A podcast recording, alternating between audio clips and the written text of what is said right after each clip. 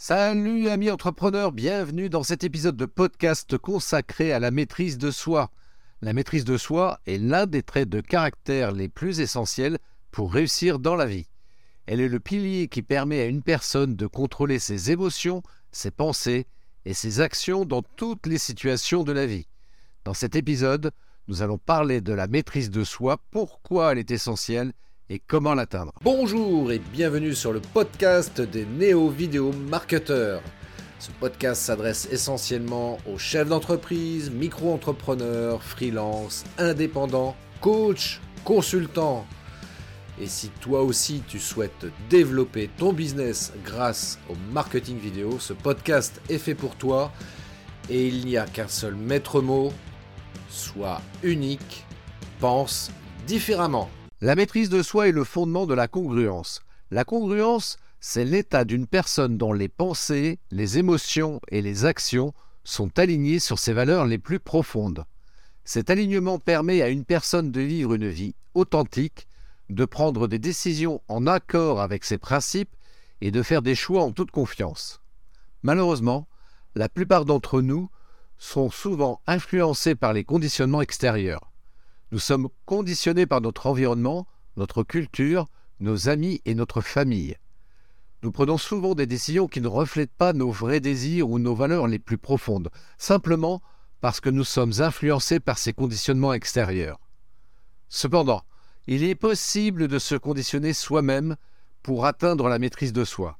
Cela implique principalement notre capacité à maîtriser nos pensées et nos émotions. Nous avons le pouvoir de contrôler nos pensées, et de les diriger vers des idées positives et constructives. De même, nous pouvons apprendre à gérer nos émotions pour éviter de réagir de manière excessive ou inappropriée dans des situations difficiles. La maîtrise de soi est une compétence essentielle pour atteindre nos objectifs. Pour y parvenir, il est important de cultiver certains traits de caractère et de pratiquer certaines habitudes qui favorisent la maîtrise de soi. La pratique régulière, par exemple, d'une activité physique, est l'une de ses habitudes. Le sport peut aider à maintenir notre corps et notre esprit en bonne santé, ce qui est essentiel pour faire face aux difficultés de la vie. En pratiquant une activité physique régulière, nous pouvons maintenir notre énergie mentale et physique, ce qui nous permet de faire face aux défis avec plus de résilience et de calme. La lecture est également un moyen de cultiver la maîtrise de soi. La lecture nourrit notre cerveau avec de nouvelles informations inspire notre créativité et nous permet de sortir de nos propres boucles mentales qui nous empêchent de prendre des décisions claires et réfléchies. La lecture peut nous aider aussi à développer une perspective plus large sur la vie et à trouver des solutions innovantes à nos problèmes. L'humour est également une habitude qui favorise la maîtrise de soi. En, étant capable de rire de soi-même et des situations difficiles, nous pouvons réduire notre niveau de stress et maintenir une attitude positive face aux défis, de la vie. Alors maintenant, prenons le cas de Nelson Mandela. Nelson Mandela est un exemple classique de la maîtrise de soi. Cela l'a conduit à une vie réussie et inspirante pour des millions de personnes. Pendant sa détention de 27 ans pour son opposition au système d'apartheid en Afrique du Sud, il a été soumis à des conditions extrêmement difficiles, notamment l'isolement, la torture et la privation de ses droits les plus élémentaires. Malgré ça, Mandela a réussi à maintenir sa dignité et son intégrité en utilisant sa force intérieure et en s'appuyant sur ses convictions profondes. Mandela a utilisé plusieurs pratiques pour maintenir la maîtrise de soi. Tout d'abord, il pratiquait régulièrement du sport, comme le football et le tennis, même en prison. En pratiquant des activités physiques régulières, il a pu garder son corps et son esprit en bonne santé, ce qui l'a aidé à faire face aux difficultés de la vie en prison. Ensuite, il était un grand lecteur et a profité de son temps en prison pour étudier l'histoire, la politique et la philosophie.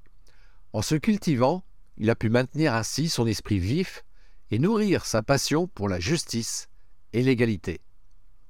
Troisièmement, Mandela était connu pour son sens de l'humour, même en prison. Il a utilisé l'humour comme un moyen de détendre l'atmosphère et de maintenir le moral de ses camarades prisonniers et le sien. Si vous ne savez pas rire de tout et apprécier la joie, vous empêchez votre âme de briller. Quatrièmement, Mandela pratiquait la méditation et la réflexion spirituelle régulièrement pour maintenir sa paix intérieure et sa sérénité. En se connectant avec sa spiritualité, il a pu rester concentré sur ses valeurs et ses convictions et a trouvé la force de persévérer même dans les moments les plus difficiles. Enfin, pendant son temps d'incarcération, Mandela a travaillé avec d'autres militants pour organiser la lutte contre l'apartheid en Afrique du Sud. Il a utilisé son temps en prison pour écrire des lettres, des discours et des documents stratégiques pour aider à la lutte. En résumé, il y a deux choix dans la vie. Soit se conditionner soi-même, soit permettre aux autres de nous conditionner. La maîtrise de soi est donc essentielle pour atteindre ses objectifs et vivre une vie conforme à ses valeurs. La maîtrise de soi consiste donc à contrôler ses émotions, ses pensées et ses actions dans toutes les situations de la vie. Cela peut sembler difficile, mais c'est une compétence qui peut être développée avec de la pratique et de la persévérance. Nelson Mandela est un exemple classique de maîtrise de soi. Pendant sa détention, il a maintenu sa dignité et son intégrité en utilisant sa force intérieure et en s'appuyant sur ses convictions profondes. Mandela a utilisé des activités physiques régulières, la lecture, l'humour, la méditation, la réflexion spirituelle et l'organisation de la lutte contre l'apartheid en Afrique du Sud pour maintenir sa maîtrise de soi. Ces pratiques peuvent grandement aider à maintenir le moral, à rester concentré sur ses valeurs et convictions et à persévérer même dans les moments les plus difficiles. Si ça te parle et si tu veux échanger avec moi justement et si tu veux apprendre à maîtriser tes émotions, à acquérir une plus grande maîtrise de toi, je t'invite à prendre contact avec moi pour un rendez-vous sans engagement de 30 minutes. Tu vas sur christophetrain.fr, tu cliques en haut, il y a un petit bouton pour prendre un rendez-vous. Encore une fois, c'est sans engagement. christophetrain.fr et je serai ravi de te donner les meilleurs conseils pour t'aider dans la maîtrise de toi. Je te souhaite une magnifique journée et je te dis à très très bientôt. Ciao Merci d'avoir écouté cet épisode de podcast des néo-vidéo marketeurs.